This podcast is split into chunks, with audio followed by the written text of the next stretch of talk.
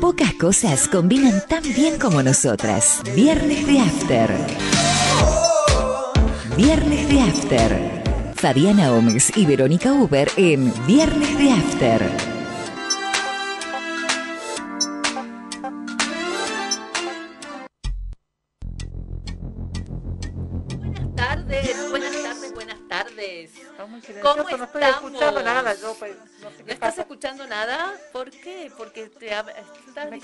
Música. No, no tengo música, no tengo música. ¿No escuchas nada? Ay, ahí escucho, ahí escucho. Ahí empezó, bueno. Pero no, se escuchaba mal en los auriculares, así que... Estás por eso, por eso entré sin este, sin, sin, cantar, sin, En realidad, eh, no te vamos a decir que es una estrategia de Baltasar y mía para que vos no te des cuenta y no cantes eh, al inicio del programa. Cada vez que me ¿Cómo andas? ¿Estás contenta? De buen humor, semana corta. Semana cortísima, mejor, eh, mejor que nuestro soñado semana laboral de cuatro días. Y hoy, hoy, hoy lo escuché a a un programa de la mañana, ¿Mm? ¿no? De un chico que nosotros conocemos, que alguna vez supimos encontrar. Nosotros nos levantábamos tempranísimo para hacer la producción de un programa político que salía los sábados de la mañana por acá. ¿Te acuerdas que estábamos reunidas? y él llegaba de caravana, tuvo la desfachatez de sacarnos el cuero y de decir que no, no hicimos nada esta semana. Así, ah, eh, mira vos, trabajamos en promedio más, más que el resto de la radio, en promedio más que el resto de la radio, pero además este eh, pretendió calumniarnos, decirnos que estábamos este, borrachas. No, no, no, esa vez. Además, además nosotros preparando el programa, ¿te das cuenta? Desde las 5 de la mañana. Sí, este... no, puede ser que nos calumnien de esa forma. Ya se lo vamos a reclamar airadamente frente a la dirección de la radio. Sí, sí, sí. Eh, vaya al porcentaje de cuánto cumplió el resto del, de la programación en esta radio y nosotros, nosotras, acá estamos. Eh, el 100% de nuestras horas. Sí, porque no les tocó la procesión del viernes.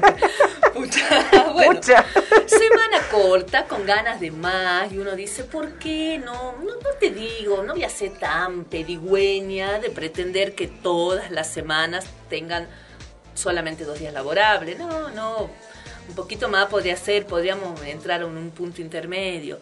Em, tres y tres y una semana, un día trabajamos y el cuarto, el séptimo día trabajamos, el séptimo día no. Estaría muy bueno eso, estaría muy bueno eso. Pero bueno, este, no sé cuánto tiempo irá a pasar para que en Argentina alguna vez se empiece a pensar en serio en estudiar la semana laboral de cuatro días, no como un deseo de, de dos muchachas como nosotras que estamos agotadas de tanto trabajar.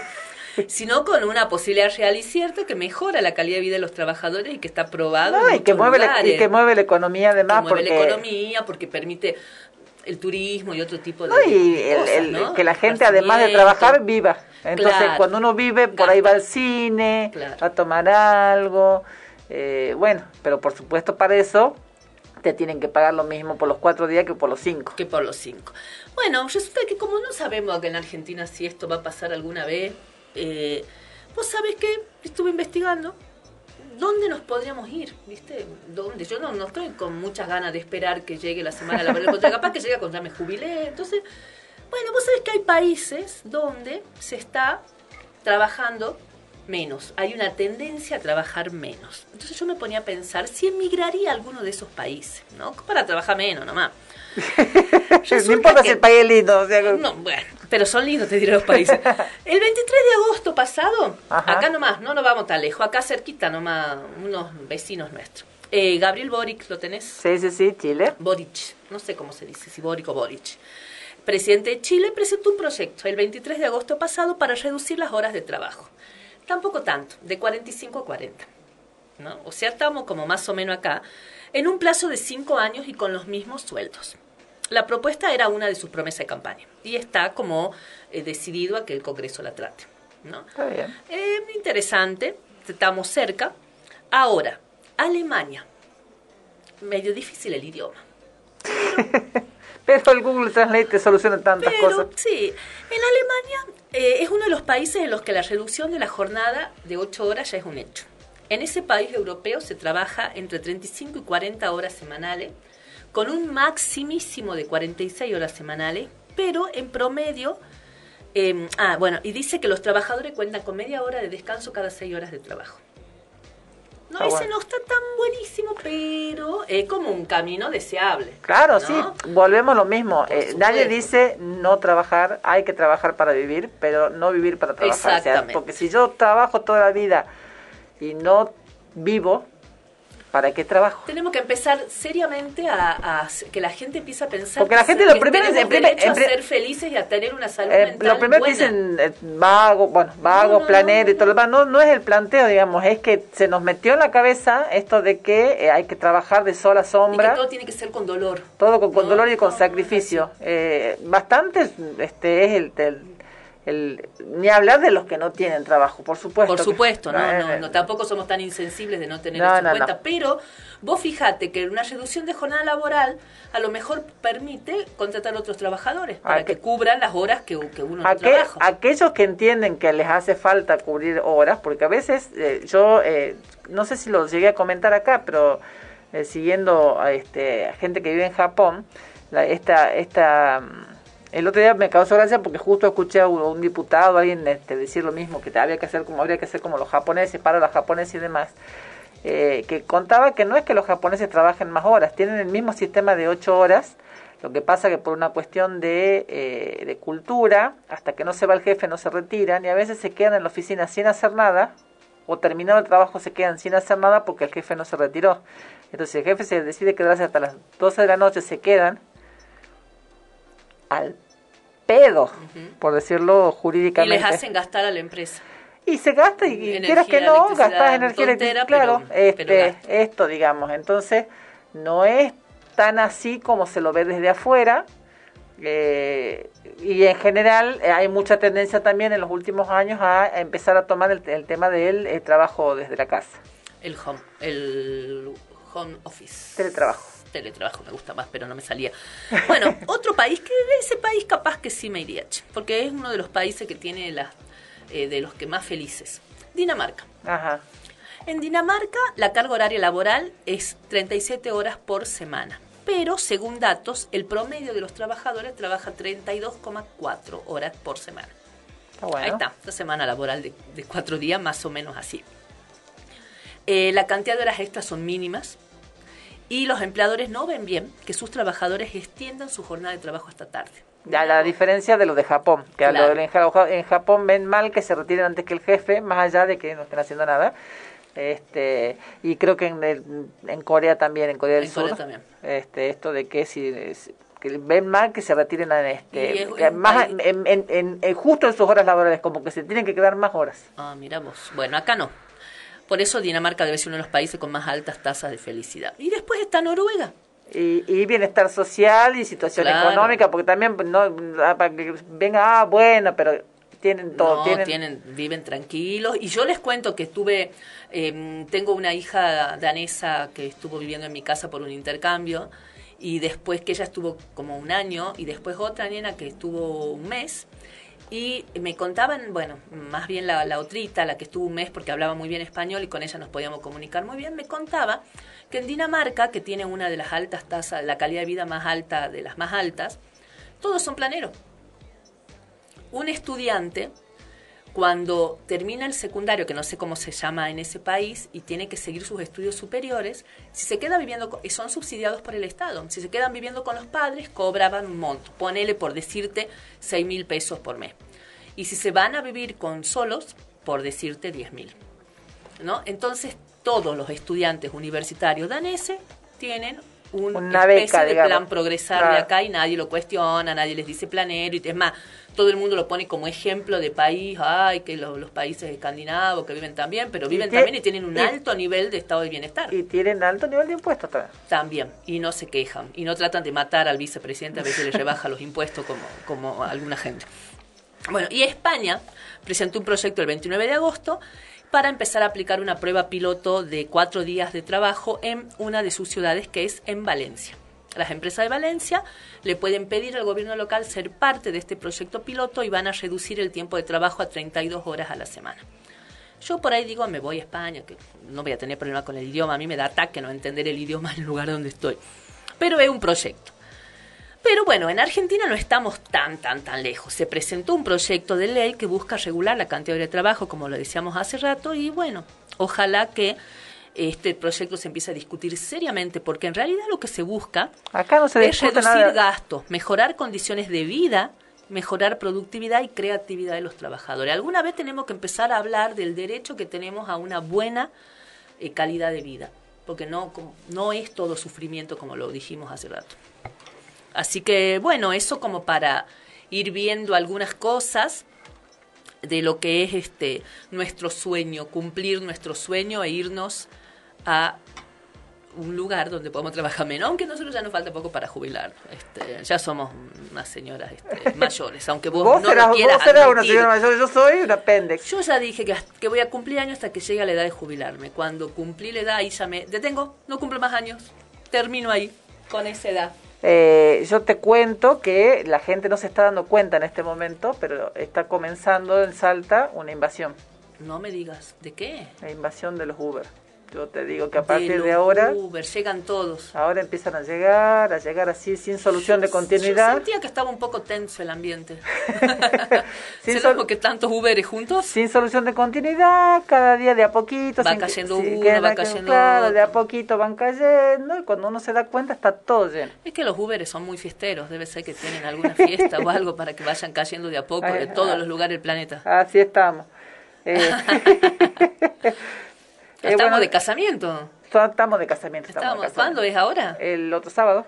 Ah, el otro sábado. Bueno, algunos Uber se adelantaron mucho para llegar tan. No, bueno, creo que, creo que el casamiento se fijó por el, el eh, al revés, porque ellos ya tenían fijado el, la avenida, entonces eh, ah, claro, aprovecharon y bueno. y se este, fijó el casamiento. Se fijó el casamiento. Bueno, ¿qué te parece, ya habiendo contado que esta semana, a pesar de las calumnias que recibimos, sí hicimos cosas?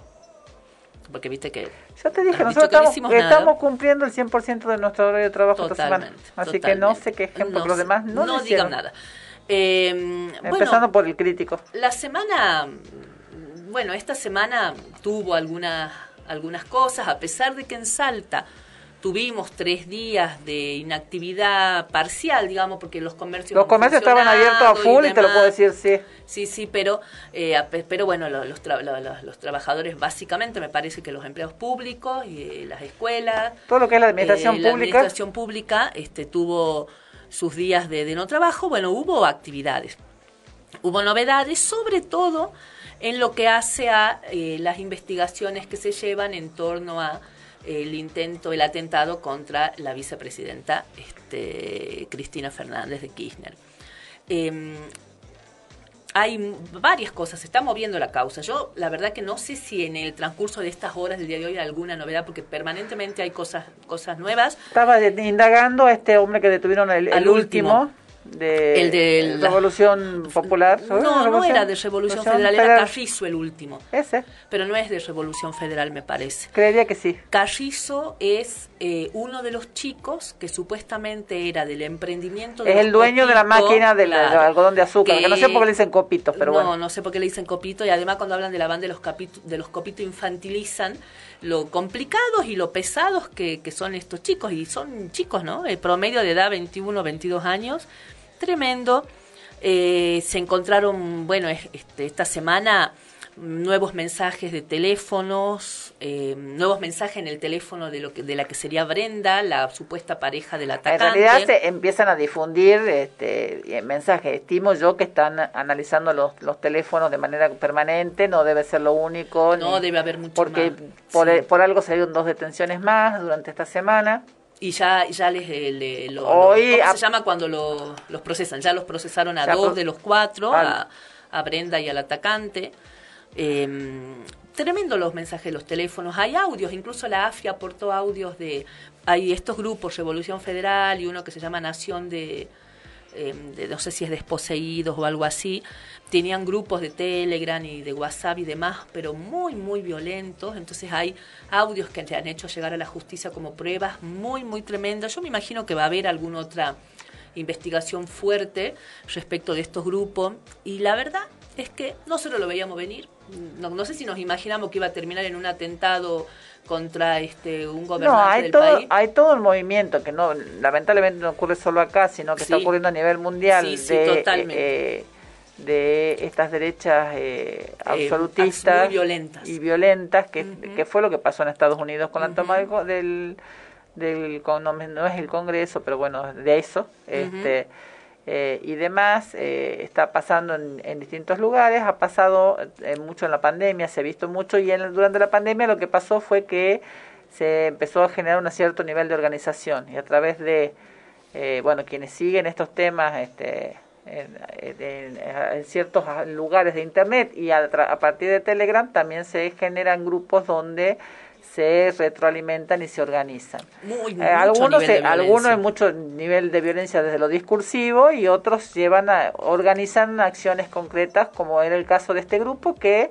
organizaba el de las orcas, de las bolsas mortuorias, de las guillotinas. Organizaba todas esas, esas este, presentaciones, esas performances este, en, distintos momentos, el de golpearle los autos, lo que sí demuestra una vez más que no, sigo sin entender para qué, para qué sirve la estructura de la AFI, CIDE o como la quieran llamar, porque no sirven para acá. No, ahora aportan pruebas. No, no, no, no. Por eso decido, porque... No, porque, eh, digamos, todo esto hay periodistas que han publicado notas sobre este tema.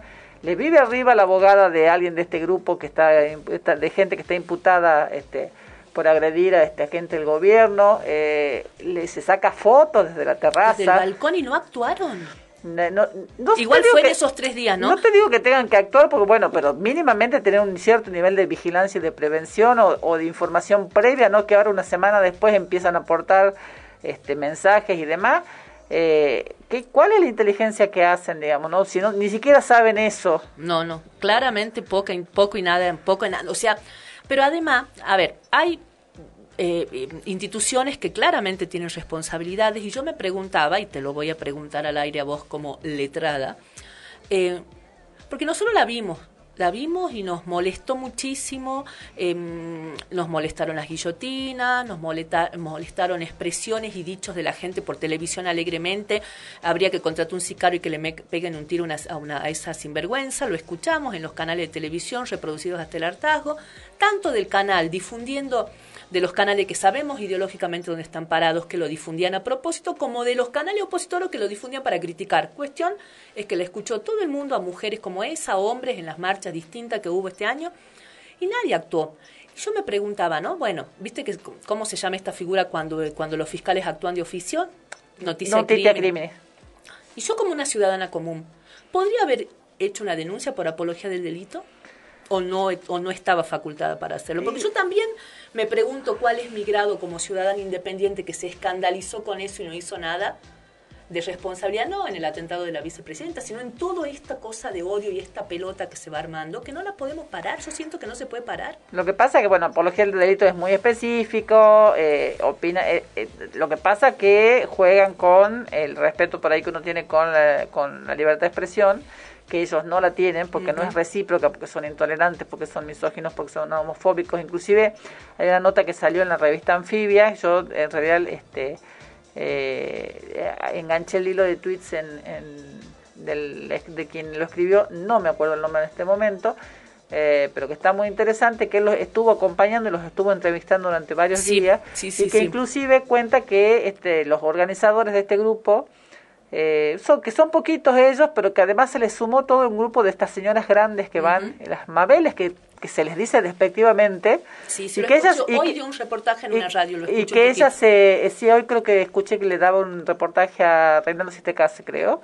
Este, y el, el, pero no lo escuché el reportaje, o sea, sé que le daba, pero que lo iba a entrevistar pero este eh, esto de que ellas se autodenominan Mabeles, muy orgullosas, este no sé si y curiosamente dice uno de los que del grupo es morocho, el otro es, es, gay eh, reconocido, digamos auto autopercibido y este, estas mujeres, dice, hay una que quiere que vuelvan los militares, otra que este, que es eh, homofóbica y que les grita barbaridades a, todas las personas este, integrantes de, de, de, este, de los grupos LGBT. Eh, y eso no les importa, digamos, mientras les parece que mientras les hagan bulla y les sirvan de, como de sostén, y son mucho mayores que ellos, porque estos chicos son todos 21, 22 años. Sí, este, menores de 25, y estas mujeres son mujeres grandes, en general muchas señoras jubiladas, este, y este, no se entiende muy bien cuál es la, asociación que hay entre ellos para que lleguen a ese nivel de violencia conjunta en lugares públicos. Porque vos fíjate que yo al chico, no sé si fue él el que dijo que son el emergente de una situación económica que los ahoga y los asfixia, en algún momento en una conclusión de su nota, y la periodista que lo entrevistaba le rebatía eso, le decía, a ver, yo este, recuerdo la crisis del 2000, donde había un emergente tanto más grave que este en la materia económica, y sin embargo nadie salió a atentar contra la vida de nadie. Este, o sea que no, no me parece que decir son un emergente como quitándoles un poco la responsabilidad, digo, no la responsabilidad, tratando de entender, em, porque no, no entiendo por qué, para mí es injustificable eh, llegar a esos niveles de violencia. ¿no? no se justifica ni siquiera como el emergente de una sociedad, el Estado los violenta. A ver, desde que yo tengo razón, el Estado ha violentado a veces más, a veces menos. Hay grupos que, que han vivido permanentemente las violencias del Estado. Vos, de hecho, sos abogada de, los, de grupos de los más y hay gente que, está mucho más violentada y que no reacciona de esa manera. Por supuesto. este, eh, es una conjunción de una mala conjunción de situaciones que llegan llevan a esto. Pero bueno, estamos en horario de corte. Estamos en horario de corte, pero justo que yo decía vos, este, defendés grupos, este, antes de, que vamos al corte, un, un último comentario porque pasó Tengo que defenderlos porque los acusan. Eh, claro, claro, claro. Y, y este pasó muy desapercibido me parece, aunque la nota es de página 12 de Salta, sabes que cuando no la policía de, la justicia de Gerardo Morales, porque no podemos hablar de la, la justicia de él, em, detuvieron em, a miembros de una comunidad, la del pueblo Cloya. del pueblo Cloya que estaba haciendo una mm, asamblea en un lugar donde, como la, historia de siempre, ¿no? Fue un dueño de que dice que es dueño de todo eso y le, un titular registral y le cerró un camino. ¿No? lo ¿Cuántas veces escuchamos eso vos? Este, me acuerdo alguna vez este Sí, ahí terminamos todo un, enero divertido. Tengo una foto en un portón. En un portón, sí, sí, sí, yo soy testigo de esa foto. La fotógrafa. yo soy la fotógrafa, sí, me voy a, los créditos son míos. bueno, eh, ¿sabés que en ese grupo había un bebé, había una mamá adolescente? Eh, lo soltaron solo porque tuvo que ir este un departamento de menores, en defensa de los menores, y con eso lograron que lo suelten pronto, pero les han iniciado una causa eh, sin orden de un juez o de una jueza. Eso lo entendí mucho. Dice que solo con indicaciones del Ministerio Público de Acusación. Bueno, es que ahí es, esa es la problemática que tenemos eh, cuando eh, en realidad quien, el, el, fiscal debe pedirlo, y pero quien debe ordenarlo, no conozco el sistema de Jujuy, de Jujuy pero acá sería el juez de garantía. Sí tiene que intervenir un juez que dé la orden de desalojo.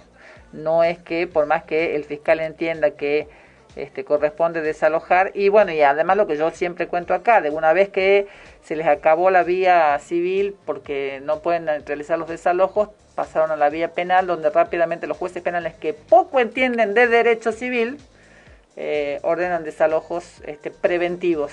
Y después no hay quien restituya a esa gente esa su gente, Aún cuando se los declara inocente, como nos pasó a nosotros hace un mes.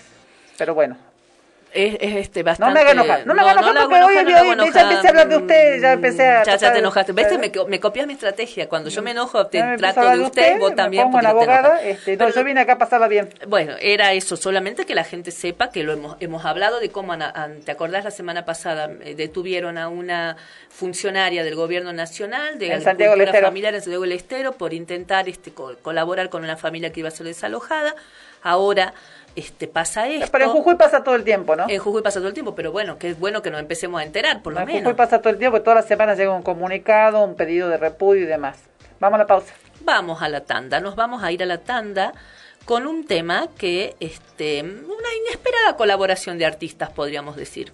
Sí, tuvo que ver con un programa en el que estaban participando, que en La Voz, pero... Este, Dos de las tres pero esta canción, si no me equivoco, es de... Eh, esta, de Marcela Morelo, se llama Quiero Todo la canción. ¿Y qué colaboración de, artistas estamos hablando? Bueno, se juntaron tres de las mujeres este, más fuertes, si se quiere, en, sus ámbitos, en, en, la música, en sus ámbitos y en sus generaciones en la música popular argentina, Natalia Oreiro, La Sole y Lali, y em, grabaron un video muy, muy, muy divertido, muy simpático que se llama Quiero Todo. ¿no? Eh, como bien dijiste, la canción era de Marcela Morelo y junto con otro músico, Rodolfo Lugo. Así que hemos decidido compartirla con los oyentes Quiero Todo por Natalia Oreiro, La Sole y Lali.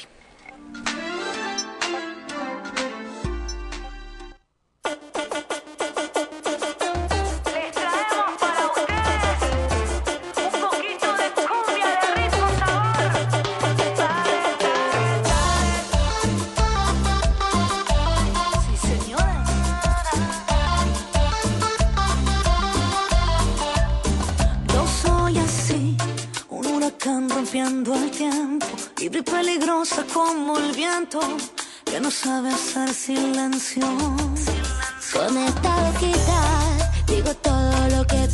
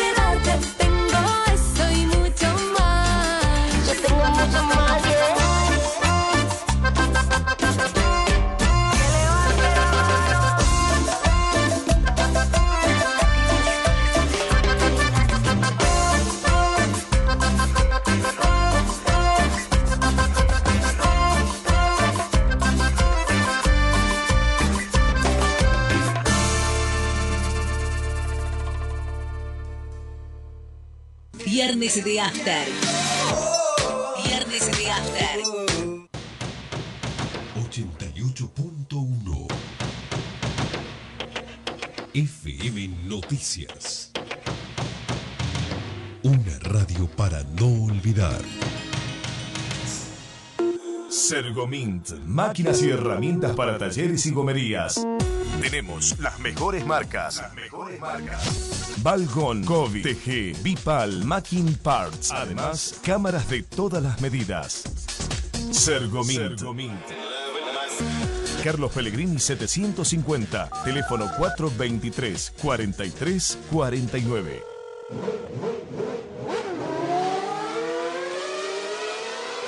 Forbat, la casa de las baterías y pilas. Baterías para autos y pickups, nacionales e importados. Baterías para motos, cortadoras de césped, armados de packs a medida, accesorios para notebooks, video y fotografía, linternas de todo tipo. También paneles solares y heladeras con freezer y gas. Sábados, abierto todo el día. Forbat, la casa de las baterías y pilas. San Juan 691, esquina Florida, playa de estacionamiento. Teléfono 431 7021. Servicio, mantenimiento, instalación en radiocomunicación, accesorios y equipos. 25 años al servicio. Enlace. Alcina 431. 431-3522. Atendemos de 15 a 20 horas. 25 años al servicio de la comunicación. Festival de la Primavera. Vení a festejar el Día de los Estudiantes en la gran fiesta que preparamos para vos. Grandes sorteos y muchas sorpresas más. Shows en vivo de artistas locales. Más DJ Treco. Los del Portezuelo. Oscar Belondi y la Repandilla. 21 de septiembre, desde las 17 horas, en Plaza, España. Entrada libre y gratuita. Betina Romero Intendenta, Municipalidad de Salta.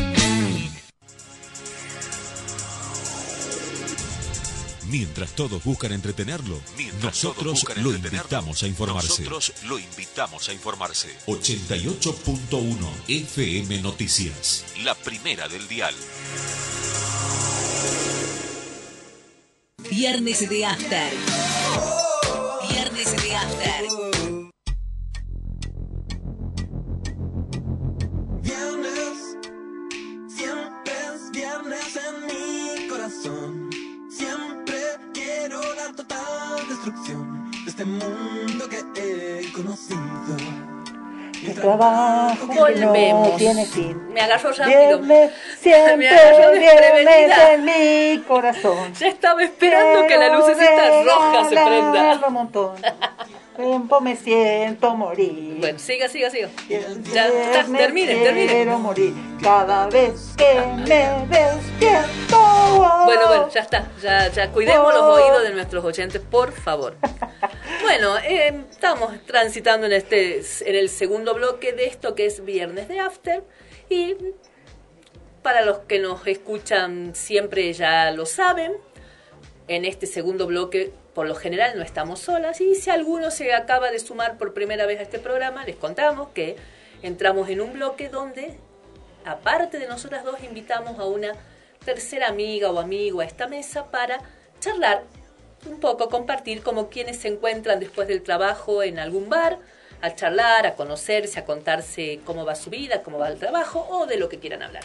Así que le voy a, la voy a dejar a Verónica que presente a nuestra invitada de hoy. Hoy estamos en compañía de la doctora María José Miranda, curadora oficial de la provincia, porque creo que si no me equivoco es la única, sé que se tiene este, que ocupar de todo el mundo, y eh, amiga de toda la vida también, eh, de toda la vida nuestra, de nuestras madres, de nuestras abuelas, Ya- ya todo lo, que estábamos hablando los, acá. los lazos de Este, y como de para, para arrancar así le tenemos que preguntar, ¿qué anda curando usted, María José? Exactamente, ¿qué cura? Estamos curando, sí, estamos curando las almas, las almas sufrientes. Este, estamos curando almas. Eh, porque bueno. ¿Qué si hace bien- una curadora? Claro, si bien la palabra curadora oficial hace referencia a algo médico, en realidad este, soy abogada eh, y la labor de la curaduría oficial es eh, son tres funciones totalmente diferentes la una de la otra.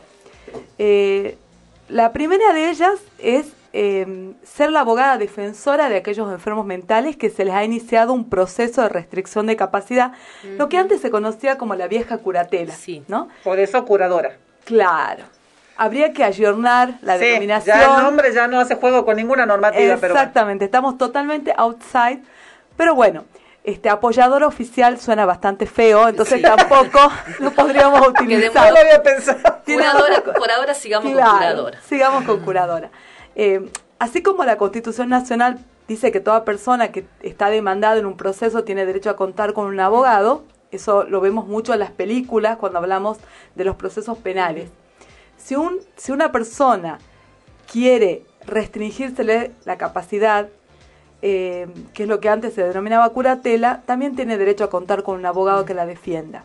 ¿Y a ustedes les parecerá que eh, con qué necesidad, digamos? Bueno, hemos tenido muchísimos casos de denuncias falsas eh, para apropiarse de los bienes. Ujú.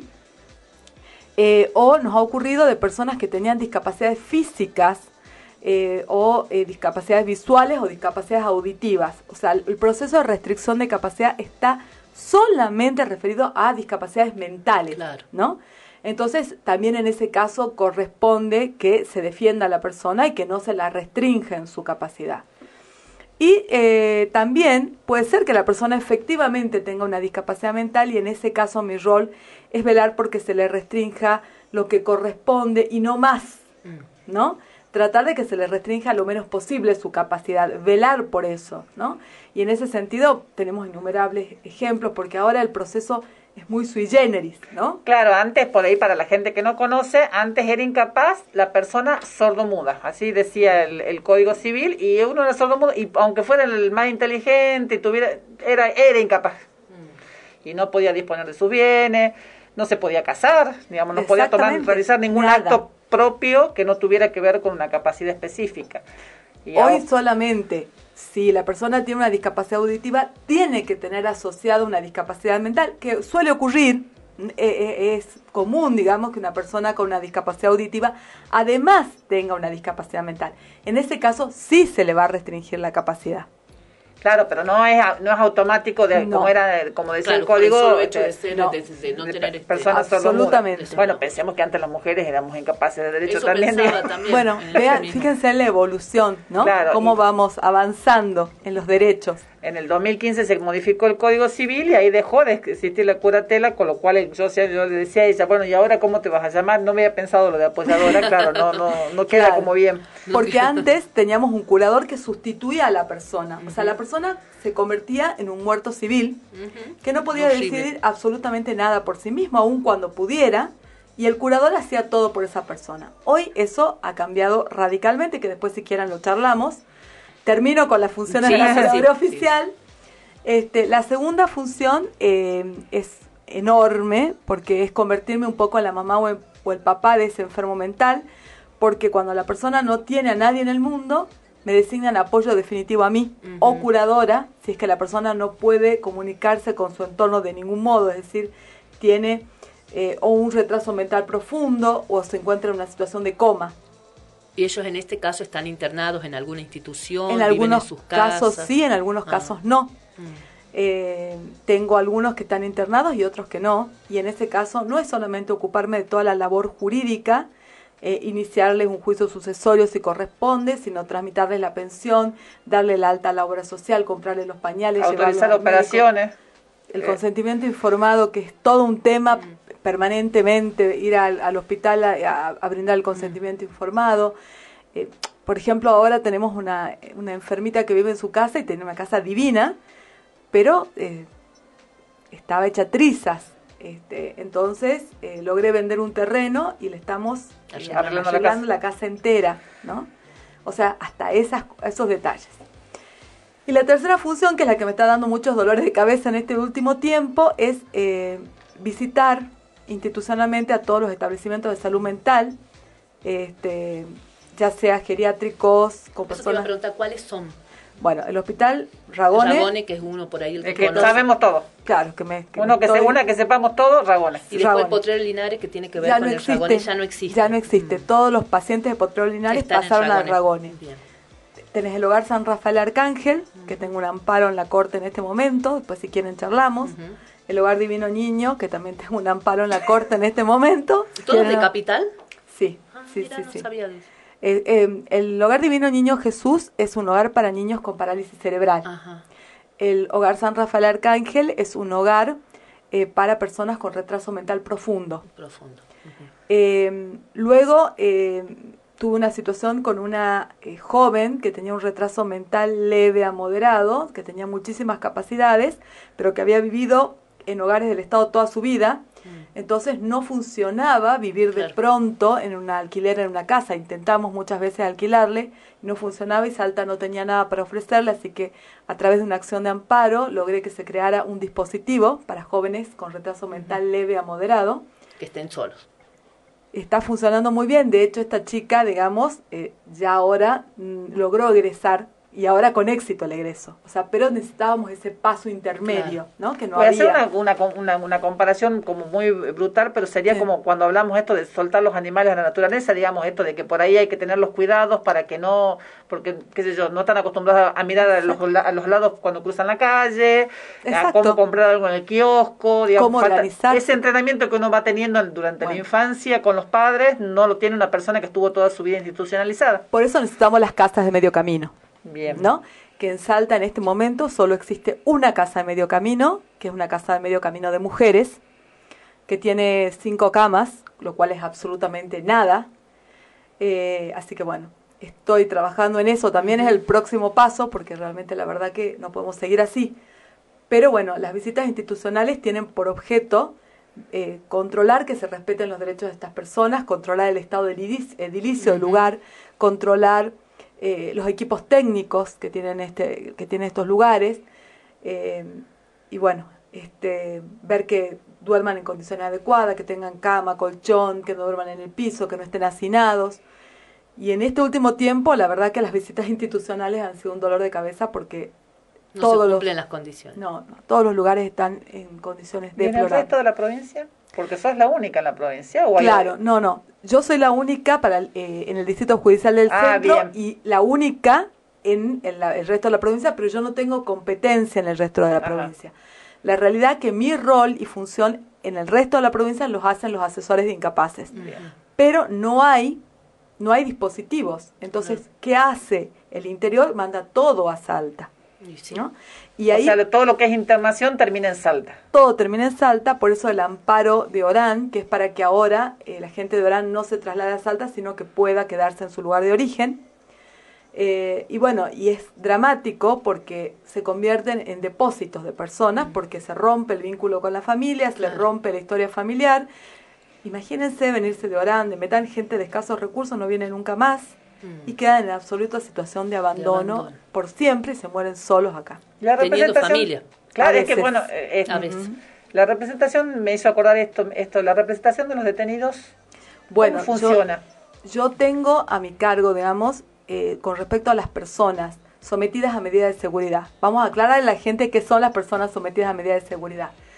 Son aquellas personas que han cometido un delito, pero no han cometido un delito porque quieren, que tienen la intención de dañar, sino que han cometido un delito porque están enfermas.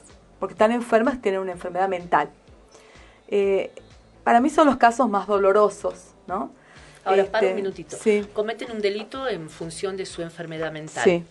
Pero no son juzgables. pero no son inimputables. No, No. no, se los declara inimputables Bien. Y eh, no se les aplica una pena, se les aplica una medida de seguridad.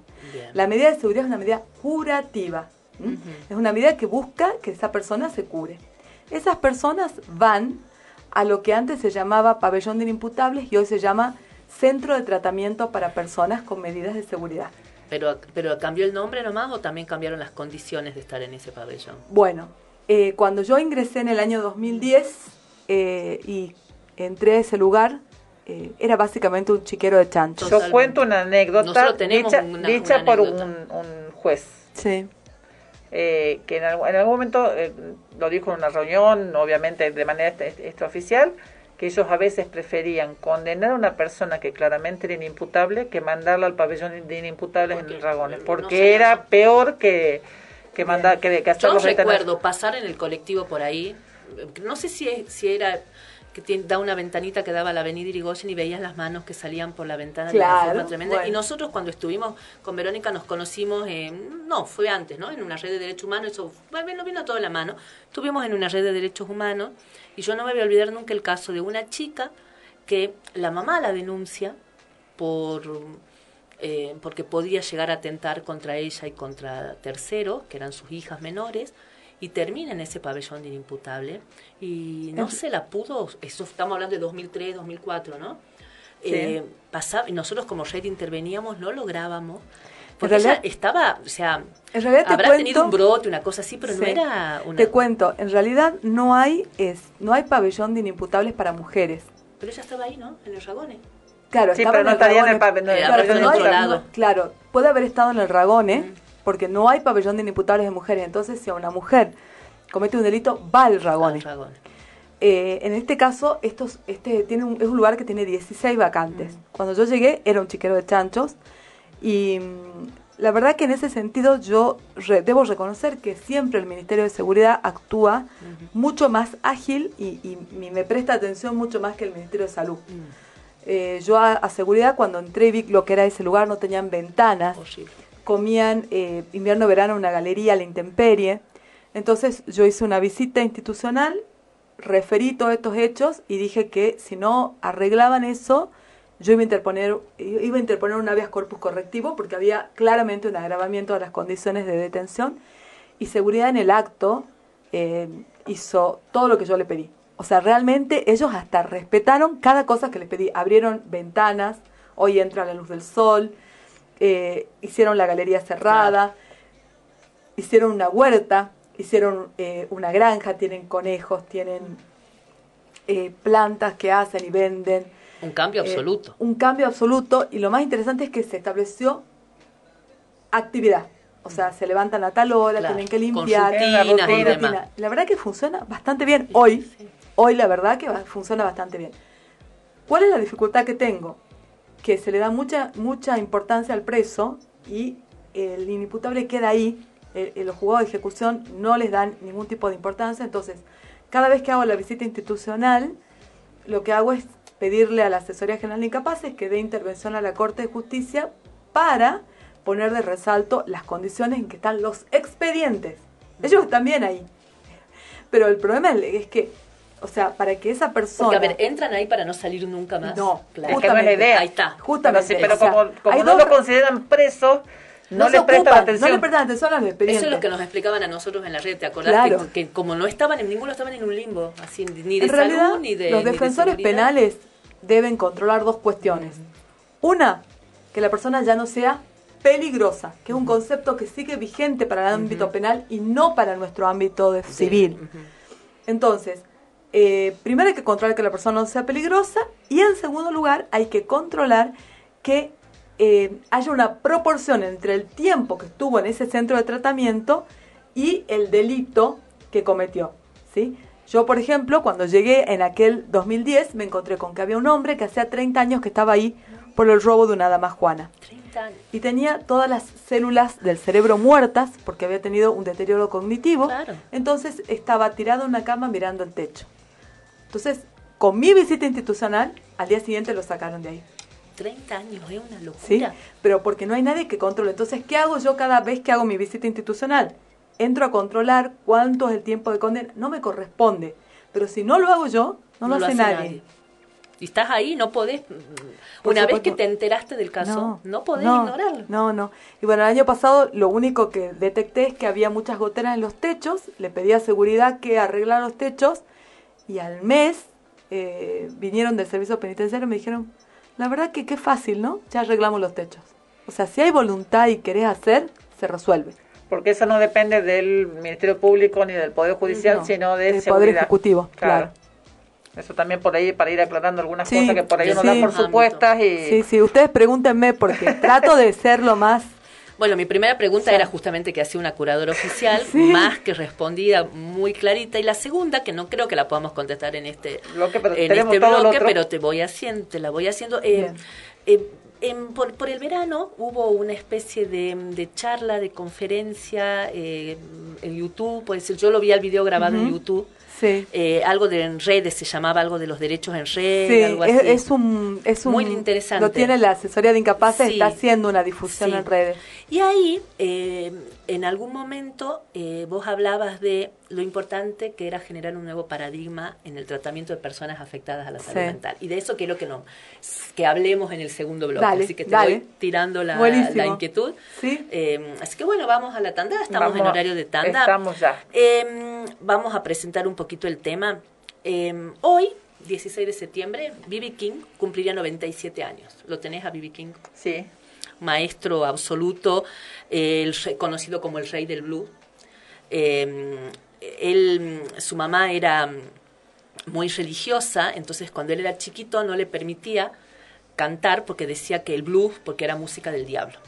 Sin embargo, él eh, tenía un primo que era Buca White, que era un muy reconocido hombre de blues, que eh, lo va guiando en ese camino y entre otras cosas, además de enseñarle lo que es típicamente musical, también le había recomendado que él tenía que cuidar mucho su presencia, que no era solo su voz. Entonces por eso B.B. King ah, fue siempre muy reconocido porque era absolutamente elegante cuando se presentaba en el escenario y demás. El tío le había dicho, si quieres ser un buen cantante de blues, la gente va a acudir a vos. Así que vestite como si fueras al banco para pedir dinero. Y él le hizo caso absoluto toda su, su vida musical. Así que para festejar estos 97 años de B.B. King, donde quiera que esté, vamos a escuchar una canción de él que no voy a decir el nombre en inglés porque no rápido, sé porque me en inglés, así que the doctora, the thrill is gone, la emoción se ha ido. La emoción se ha ido.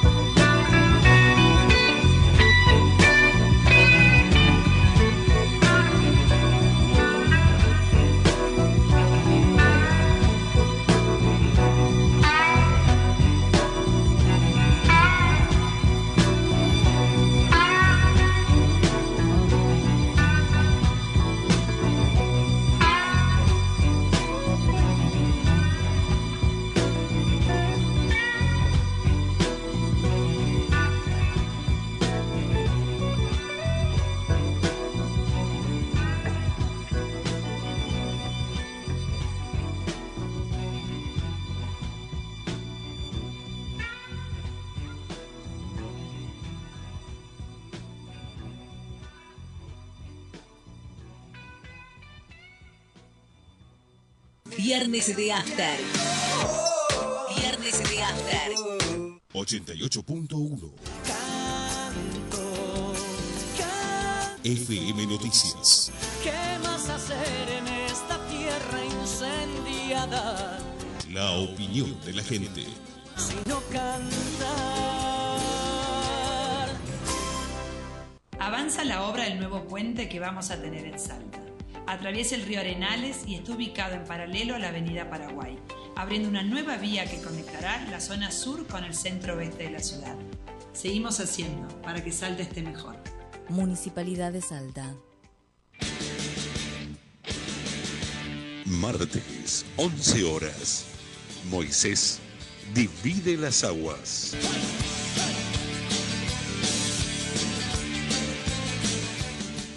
www.turradioinfo.com, el sitio web para tu emisora en 5 minutos.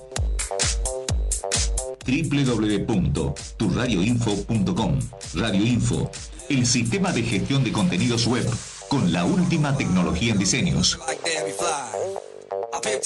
Disponible para ordenadores y dispositivos móviles. Contactos al teléfono 03877 154 56 512.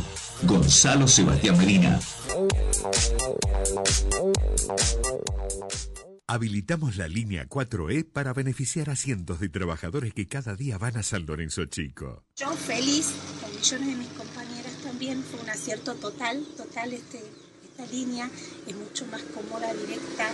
O sea, hay más alternativas. Entonces vos perdés un call y no tenés que estar esperando 50 minutos que aparezca el otro. Beneficia en tiempo, en plata, en comodidad. Lleva casi dos horas, ahora 25 minutos. Muy buena idea, aparte la- las unidades muy limpias, la verdad que es, es un placer viajar. Saeta, 17 años con la gente. Mientras todos buscan entretenerlo, nosotros lo invitamos a informarse. Nosotros lo invitamos a informarse. 88.1 FM Noticias. La primera del dial. Viernes de After. Viernes de After. Viernes, siempre es viernes en mi corazón. Siempre la total destrucción de este mundo que he conocido. De trabajo que no tiene fin. Viernes, siempre es viernes en mi corazón. Bueno, Este es el lugar donde puedo expresarme artísticamente, María José. Muy bien. se expresa artísticamente. No Y soy muy comprendida, no soy muy comprendida, pero me expreso. Pero la dejamos que se exprese. Me parece muy bien. ¿Qué, va- qué vamos Yo haría lo mismo. cante nomás. Bueno, este, seguimos acá, ya habrán escuchado que hay otra voz, que no es la voz nuestra, estamos con la curadora María José Miranda. Oficial era, ¿no? Así era, ¿no? Oficial. María Curadora José Miranda. Estuvimos hablando un poco de qué hace una curadora oficial y ahora yo le había preguntado en el bloque anterior esto del nuevo paradigma en el tratamiento de la salud mental, si nos podés contar, explicar en qué consiste. Bueno, la verdad que es sumamente interesante. Eh, yo a veces escucho muchísimo el tema de las críticas a la Ley Nacional de Salud. Mental y la verdad que creo que son críticas eh, que están basadas en el desconocimiento. Eh, el nuevo paradigma en materia de salud mental surge a partir de la Convención sobre los Derechos de las Personas con Discapacidad. Eh, este es un tratado internacional de derechos humanos que eh, estaba vigente en nuestro país antes de la Ley Nacional de Salud Mental de 2010. Sin embargo, el Estado argentino Como actuaba como muchos tratados internacionales, acoto yo. como si no existiera, ¿no? Eh, seguían aplicando el viejo Código Civil de Vélez, donde la persona o era sana o estaba enferma mental, eh, y realmente la persona era un muerto civil que no tenía absolutamente ningún derecho. Eh, por eso en 2010 se dicta la Ley Nacional de Salud Mental para que se pudiera hacer efectiva en nuestro país la vigencia de este tratado internacional. Eh, y recién en 2014 eh, se le otorga rango constitucional a esta convención. ¿Qué quiere decir esto? Que eh, está equiparada a nuestra constitución nacional. Es decir, las normas de la convención tienen igual valor que los artículos de la Constitución.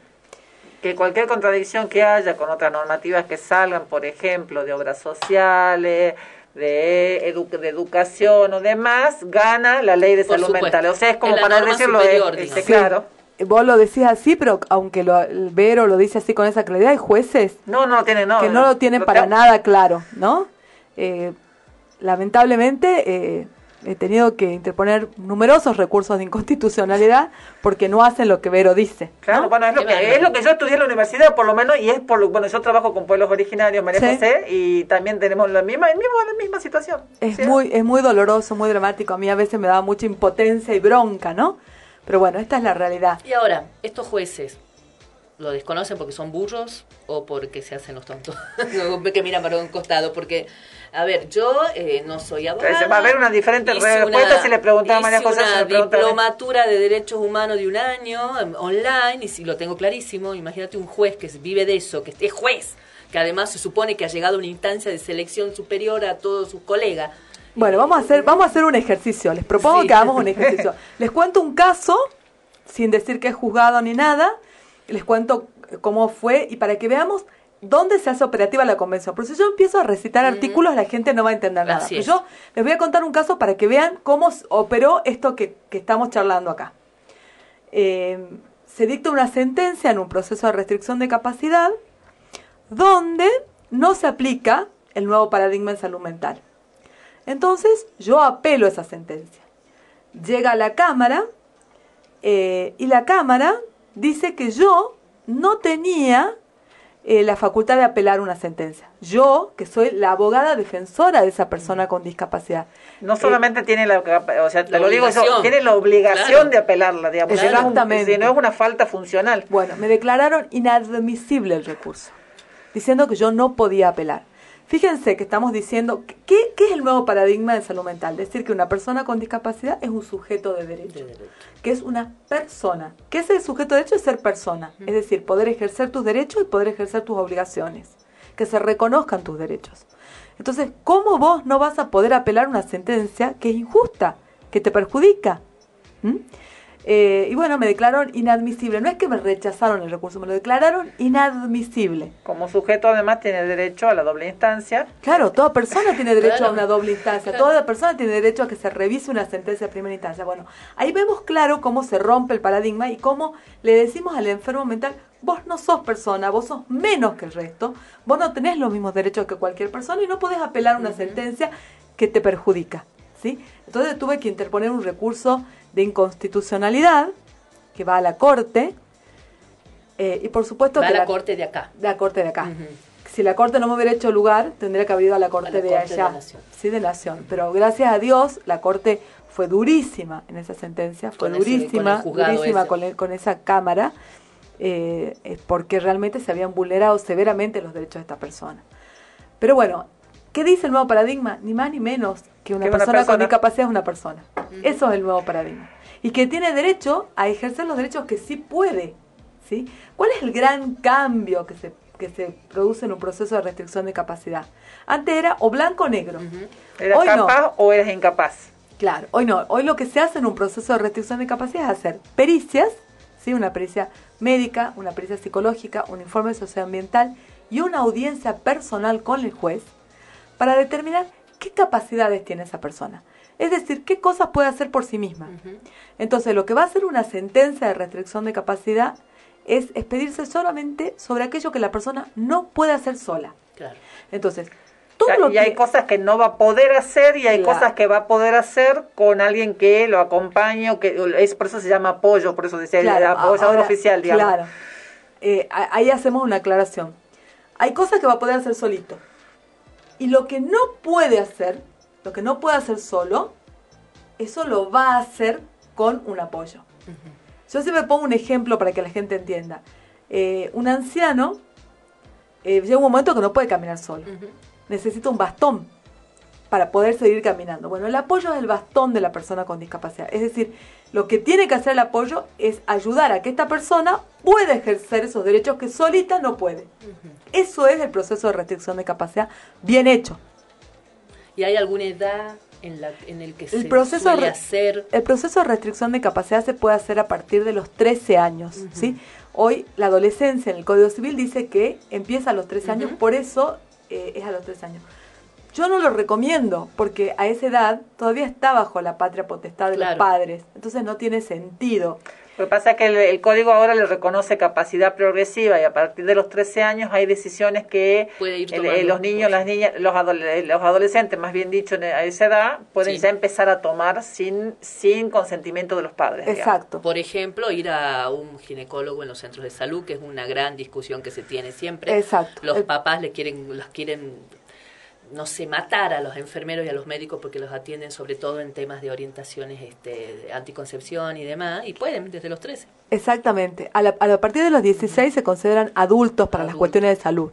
Sería eso, digamos, si hubiera alguna situación con algún este, niño, niña o adolescente con discapacidad, ahí sería necesario restringirle la capacidad. en cuestiones este, eh, cotidianas, capaz, ¿no? A lo Sí. mejor no, no tan graves, pero me, me pienso en un chico de 17 años que tiene que tomar una medicación, un regulador de conducta, y ya se niega a tomarlo.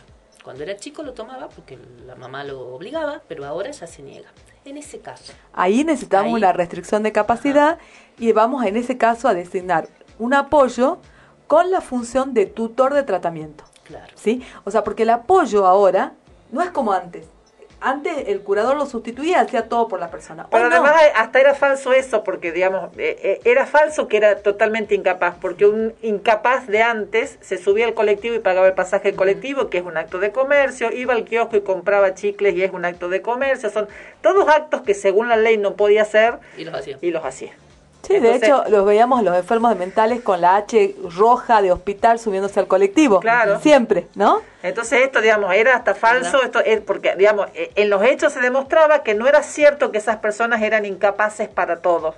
Digamos. Entonces, eh, yo cuento una anécdota, una situación específica, una, una, una, una situación de apoyo, una, una, una jovencita que ya había cumplido los 18, que tiene problemas médicos, que necesita, que no tiene la posibilidad de tomar decisiones sobre su situación este, vital y este, se designa apoyo a la madre y a la pareja al ma- al- de, de la madre que hace 20 años que vive con ella y que es quien en gen- en general acompaña, no necesariamente tiene que ser alguien consanguíneo.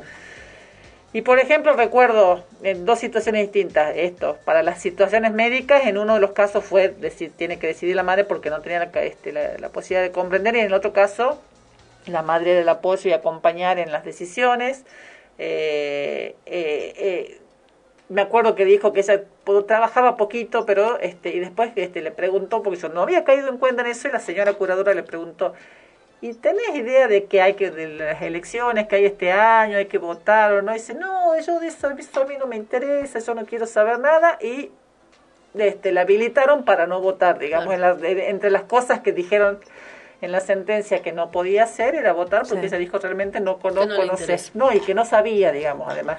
Y en el caso este que yo, volviendo al, Sí. al caso anterior, ¿cómo se hace para iniciar un proceso de pedido Muy sencillo, es muy sencillo. O sea, simplemente tienen que presentar dos certificados médicos expedidos por distinto profesional donde conste la patología que tiene la persona, acta de nacimiento de la persona, la persona que se propone como apoyo, ¿m? que acredite su identidad. em, Y en general explicar No, el no, vínculo, claro. digamos, o sea, si, tiene- si tiene una relación de familia o si tiene una relación no. o no, Y si o- no, no propone ninguna persona, ¿se propone desde, desde la curaduría o no? En realidad, lo que suele ocurrir, digamos, eh, cuando no se propone ninguna persona, generalmente son las demandas que inicia la asesoría de menores incapaces. Generalmente ellos no proponen apoyo y proponen que se designe a la curaduría oficial. La curaduría oficial ejerce la función de apoyo si y solo si la persona No tiene parientes, Claro, amigos, familiares consanguíneos.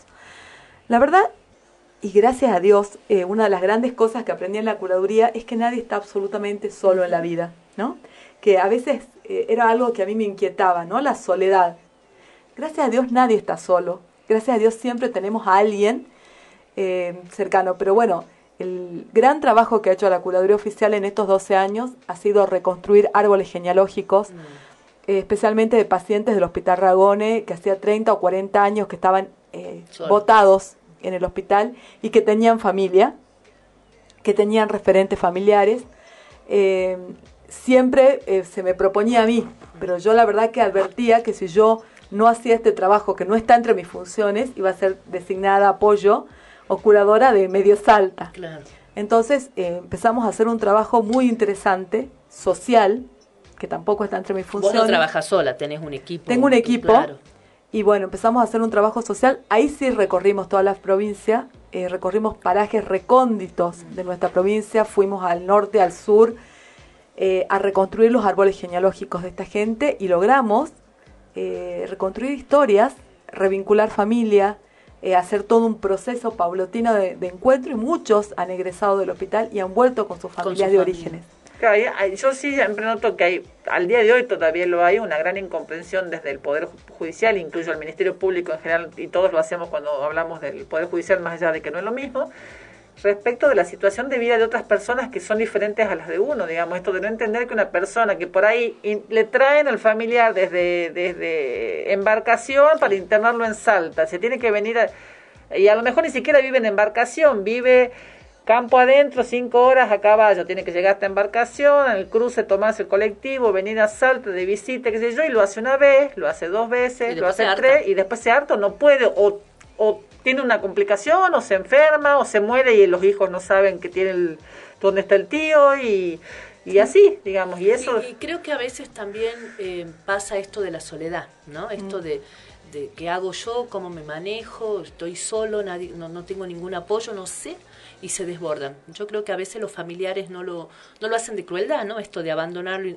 seguramente habrá algunos que sí, pero mayormente yo creo que hay mucha soledad eh, y esto de no saber a quién acudir, sentirse, porque eh, los familiares de la gente con discapacidades mentales también necesita alguna orientación, algún impulso, algún Y no apoyo. siempre los familiares saben da- darse cuenta. No saben, no, eso, eso es lo que yo noto por ahí, que hay como, a mí me pasa con, con papás de, de, de estos alumnos y de- con los, y los ad- otros adolescentes también, pero con estos chicos con discapacidades se nota mucho más que están muy desbordados a veces, no saben qué hacer, no saben cómo manejar la situación, dejan de ser niños, empiezan a ser adolescentes, se le empieza a complicar muchísimo. Y, y a mí me, me, me- me da tristeza porque me siento muy limitada, yo no puedo hacer eh, mucho, este, más que por ahí prestarles la oreja, escucharlos, tratar de orientar por algún lado, y veo mucho, des- mucho desborde y mucha... esto, ¿Y ahora qué hago? Sí. ¿Quién me ayuda? Sí, sí. ¿No? Hay un caso que a mí me dejó muy, muy, muy preocupada de una nena que tiene chiquita, que tiene trastornos alimentarios, ideas este, suicidas, eh, em, alucinaciones, eh, escucha voces, Mm. eh, y su mamá es una señora que vive en situación de calle, entonces se la dieron a una tía medio obligada y la tía está sola, le solta- se la entregaron a la chiquita para que ella se haga cargo y ahora que la nena tiene un real problema no consigue un turno de un psiquiatra, porque como la nena tiene 13 no, no, no hay psiquiatra. En el Ragone no la atienden porque La atienden tienen mayores que- de 15 y Sí, no hay. en el hospital público materno infantil. No hay turno, te lo dicen de acá un mes, de acá dos meses y la sí. señora desesperada no sabe qué hacer. Y yo tampoco la pude ayudar, o sea, hablé a todos los por teléfono donde podía y no, de acá un mes, no, de acá dos semanas. Bueno, en este caso sí, eh, el Ministerio Público tiene una psiquiatra. Eh, sería bueno que la señora saque número para una asesoría de menores incapaces Ah, mira, qué buen dato. para que eh, intervenga la psiquiatra del Ministerio Público, que es muy buena y que eh, puede en ese caso eh, orientarla, conseguirle el turno, medicarla en forma urgente, porque Claro. con lo, lo que me estás diciendo está transitando un proceso de esquizofrenia. Entonces es urgente que con una medicación pueda hacer una vida absolutamente normal. Es chiquita, tiene 13 años. Bueno, lo que pasa es que las enfermedades psiquiátricas se desatan entre los 13 Sí, y la los adolescencia. 25 años. lo, que es, lo que es la abogada ya nos está explicando toda la parte médica. No, la verdad que bueno, en este Sí. en esto me he hecho perito, Ah, me eh, imagino, este, sí, sí. conozco, la verdad que conozco porque además la verdad que sí en esto me ocupé de estudiar mucho psiquiatría porque si no no podía ayudar a la gente, digamos, ¿no? Eh, y bueno, la verdad que me hice amiga de muchos psiquiatras que también me van Pero formando. también está esto, ¿ves?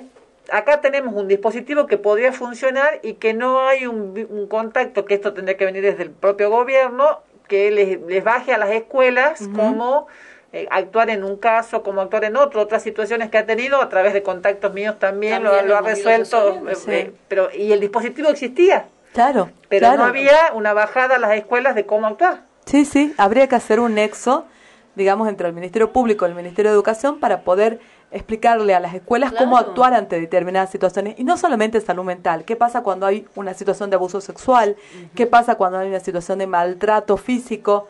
Eh, Para hay eso hay un distintas situaciones. en, en educación, un protocolo Sí. que tenemos que hacer una serie de pasos, eh, pero el tema de, de esta situación a mí me desbordó, porque yo siempre tengo respuesta para ti, no la tenía para esto. Bien, esa es la solución. ayudar, ¿Qué hago? Esa es la solución. Cuando haya este tipo de, situaciones, siempre hay que recurrir al Ministerio Público a lo que es la esfera de las asesorías de menores incapaces. Eh, ahí es donde hay que buscar el resguardo. Claro, bueno, Bueno, gracias. buen ahora, ahora saliendo de la parte profesional, ¿cómo termina María José Miranda en esto? Dedicándose a esto y siendo la curadora oficial, porque para llegar a ser la Sí. curadora te tuviste capacitando camino. antes, digamos. Sí, a ver, eh, podría decir por casualidad, eh, en el año 99 el Colegio de Abogados hace una pasantía para jóvenes abogados eh, que quisieran trabajar en el Ministerio Público. Eh, hace un concurso de antecedentes y oposición y da 11 vacantes. Siempre cuento esta anécdota porque este, creo que, que encuentro un sentido en ella. ¿no? El eh, nos habían dicho en el Ministerio Público que cada uno podía elegir a qué lugar quería ir. Si quería ir a una defensoría penal, una fiscalía penal, una defensoría civil, una asesoría de incapaces. Y yo había elegido ir a una defensoría civil porque me parecía que iba a tener un abanico mucho más amplio de cuestiones a ver. En ese momento las defensorías civiles hacían de todo, civil, comercial y familia. Después se di- Era en aquel dividieron. tiempo, Claro. que hacían de todo. Eh, entonces yo había elegido ir a una defensoría civil. Ese día me tomo un taxi para, para ir a mi destino, que era la defensoría civil, y el taxista me dice, la noto muy, muy nerviosa, jovencita, señorita, era, era joven, chicas, no como ahora que soy vieja. Entonces le dije, no, es que voy a mi primer día de trabajo, estoy muy nerviosa, qué sé yo. Entonces me dijo, eh, confíe que Dios la va a llevar al mejor lugar. Cuando llego, eh, por estas cuestiones políticas de amiguismo que pasan en Salta, No. me mandan una asesoría de menores incapaces que yo no había pedido. La verdad que para mí fue porque todos iban al lugar que querían ir, menos yo. Yo dije, ¿por qué me pasa esto a mí? Eh, con el tiempo pude ver que fue el mejor lugar realmente al cual podría haber ido. Primero porque la asesoría de menores incapaces, eh, mi ignorancia me llevaba a pensar que solamente iba a haber una porción muy chiquita del derecho, cuando en realidad Todo. tenía absolutamente todas las ramas del derecho, porque en todo proceso judicial que haya un niño, puede ser civil, un sucesorio, puede ser laboral, puede ser contencioso administrativo, puede ser penal, penal como víctima, penal como victimario, interviene un asesor de incapaces, así que más amplio que la asesoría de incapaces No no había. Eh, la pasantía duraba un año. Eh, cuando terminó la pasantía me dijeron que eh, tenía abiertas las puertas para irme, pero que si yo decidía quedarme a Donorem, iban a tenerme en cuenta si en algún momento se abría un concurso. En ese momento, para que ustedes tengan una idea, las asesorías de menores incapaces no tenían secretario. Hoy cada asesoría de menores incapaces tiene dos, Dos secretarios. secretarios, No había secretarios. Así que yo entré como pasante a hacer las veces de secretaria. De todo. Ad honorem. Ad honorem, un año y medio ad ad honorem me quedé. Después concursé de prosecretaria. eh, me especialicé en infancia. En realidad, este, tuve 10 años ahí. Pero yo empatizaba mucho con la situación de- del enfermo mental. Yo ya en ese momento eh, sentía una empatía especial porque yo veía que al niño alguien lo quería, ¿no? Al niño alguien lo adoptaba, al niño alguien lo contenía, siempre alguien tenía un espacio, un rincón para un niño. Al enfermo mental no lo quería nadie, ¿no? Entonces empecé a empatizar, eh, no les tenía miedo, ¿no? Porque la, sociedad en general le tiene miedo al enfermo mental. Eh, y bueno, eh, cuando se llamó a concurso para la curaduría oficial, en ese momento estaba embarazada de mi hijita Victoria, que hoy nos acompaña. y bueno, me presenté al concurso con una panza de ocho meses.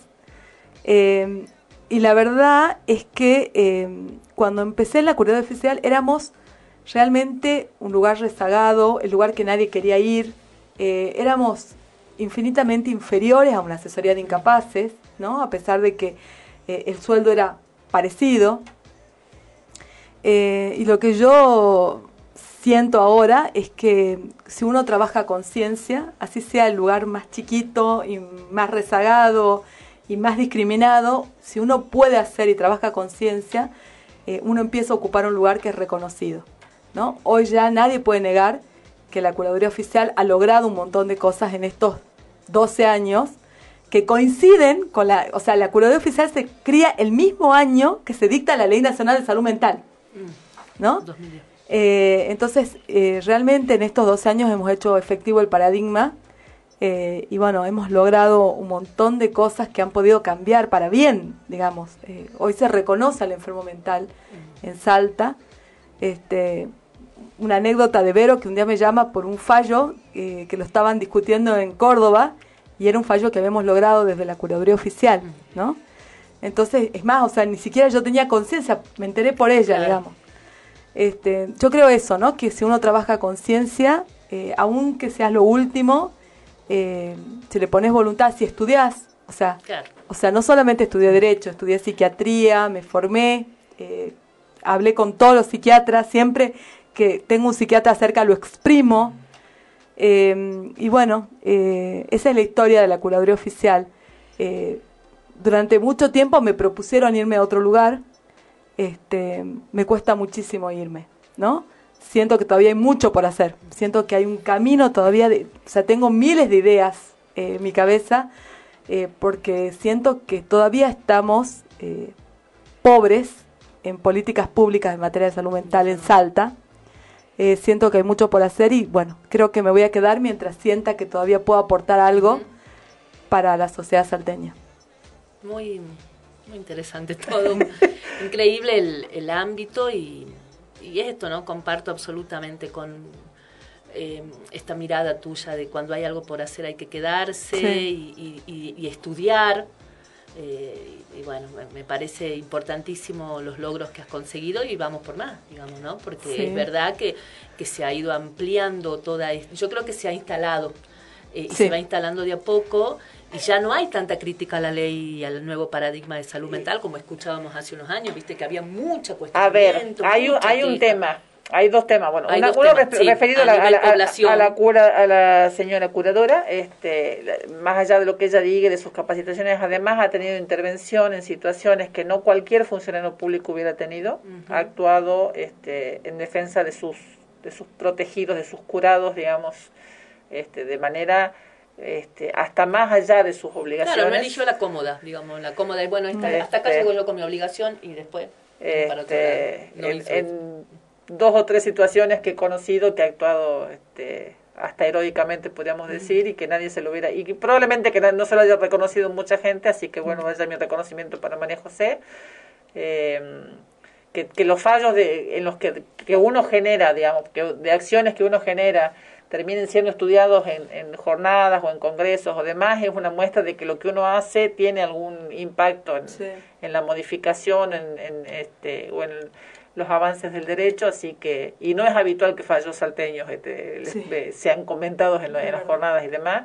Así que eso. Y respecto de la ley de salud mental también con amigos y amigas este, del área de la salud mental, la ley de salud mental requiere dinero y en general no ha sido aplicada. Entonces, toda la crítica a la ley de salud, yo no, so- no sé sobre el tema, pero toda la crítica que se hace a la ley de salud mental, se hace una ley de salud mental que no está, está vigente de palabra, pero en los hechos no se está cumpliendo. Entonces, si se pidamos primero que se cumplan con los este con que se ponga la plata para que eso se haga efectivo y si no funciona vemos que no funciona una vez que está puesto el dinero que funciona que se, se, se cumple con lo que la ley de salud mental bueno después critiquemos y pidamos derogaciones. Acá todo el mundo quiere derogar leyes Que nunca pero nunca quiere hacer cumplir las leyes que están que vigentes. nunca tuvo presupuesto para mostrarse no en solamente toda su- presupuestos sino internas este de- del punto de vista profe- de los profesionales de la salud. Absolutamente, eso es lo peor. Pero bueno, si quieren, volvemos otro día y desandamos la Ley Nacional de Salud Mental, que es súper interesante. A mí me da muchísima bronca, a veces se habla del caso Maradona, se habla del caso De- Petinato, de- de Chano. se habla del caso Chano, eh, con absoluto desconocimiento Liviandad. de lo que dice la ley, criticando la ley. eh, y con desconocimiento. Y a veces digo, ¿cómo no estoy en Buenos Aires para explicar que te está está diciendo el algo que no es? este de la salud mental y las adicciones, ¿no? Que es el caso de ellos. Bueno, eh, la ley se aplica a las adicciones, pero bueno, si quieren, otro día lo charlamos, porque da para mucho. es más querés, para si querés una columna Es que me leíste el pensamiento. Yo le iba a consultar primero, pero nosotros tenemos historia de que hacemos, invitamos gente y después la invitamos a que sea columnista nuestra. Así que Cuando quieran. ya te estamos haciendo un ofrecimiento al aire, porque es muy interesante y hace mucho, es un tema que nos interesa mucho. Cuando quieran, porque la verdad que viernes puedo y me queda re cerca de casa, así que Buenísimo. cuando quieran.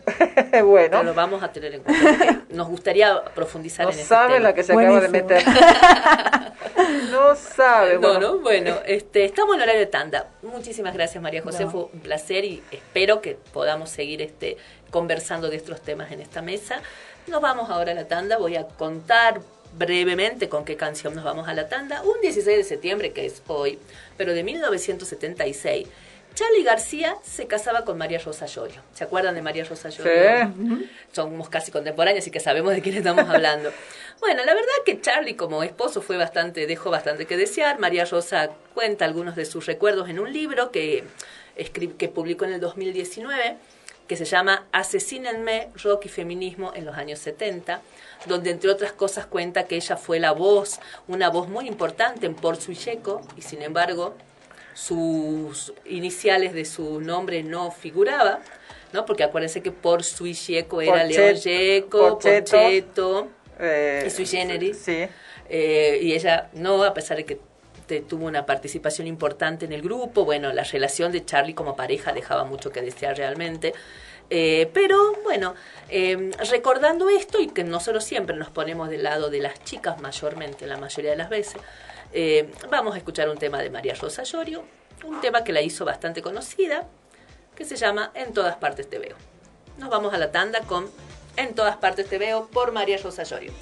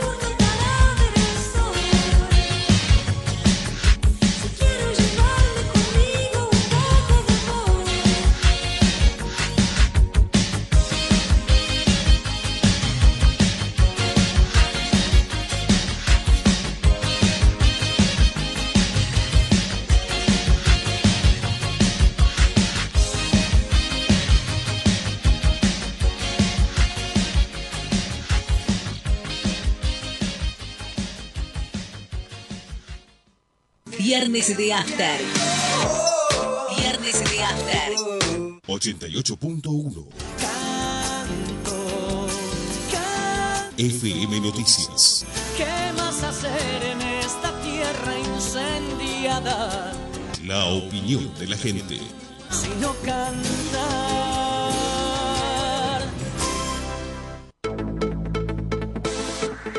Servicio, mantenimiento, instalación en radiocomunicación, accesorios y equipos. 25 años al servicio. Enlace. Alcina 431. 431-3522. Atendemos de 15 a 20 horas. 25 años al servicio de la comunicación.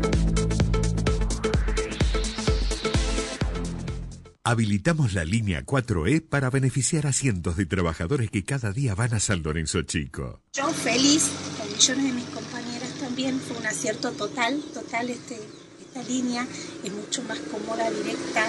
O sea, hay más alternativas. Entonces vos perdés un call y no tenés que estar esperando 50 minutos que aparezca el otro. Beneficia en tiempo, en plata y en comodidad. Lleva casi dos horas. Ahora 25 minutos. Muy buena idea, aparte la- las unidades muy limpias, la verdad que es, es un placer viajar. Saeta, 17 años con la gente. Festival de la Primavera. Vení a festejar el Día de los Estudiantes en la gran fiesta que preparamos para vos.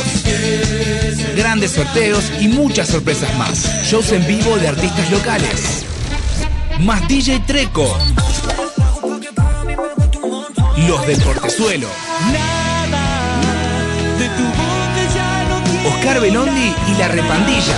La protagonista de mi nueva historia. 21 de septiembre, desde las 17 horas, en Plaza, España.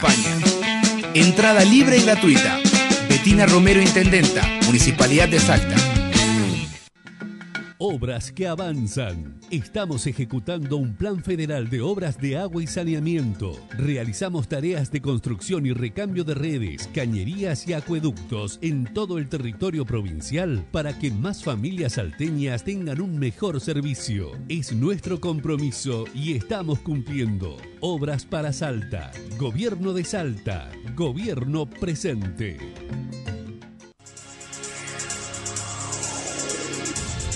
Mientras todos buscan entretenerlo, nosotros lo invitamos a informarse. Nosotros lo invitamos a informarse. 88.1 FM Noticias. La primera del dial.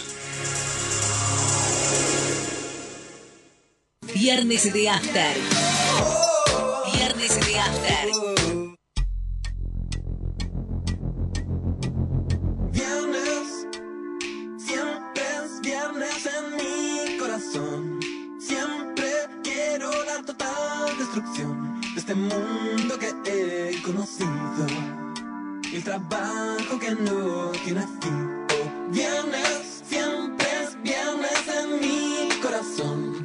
Quiero regalar un montón. Todo el tiempo me siento morir. Y el viernes puedo morir cada vez que me despierto.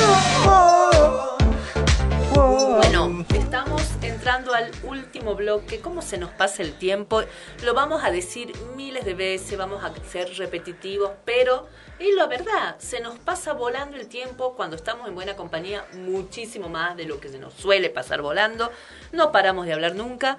Esa es En el corte también, naturaleza. en el corte también siguió la, la conversación, después del corte también, y bueno, ya me parece que tenemos, habemos nueva col- columnista. Me parece que habemos nueva columnista, muy interesante, este María José, lo que ella eh, eh, lo que ella está haciendo y, y sobre todo la pasión que le pone a esto, ¿no? Porque creo que eso es lo que marca la diferencia.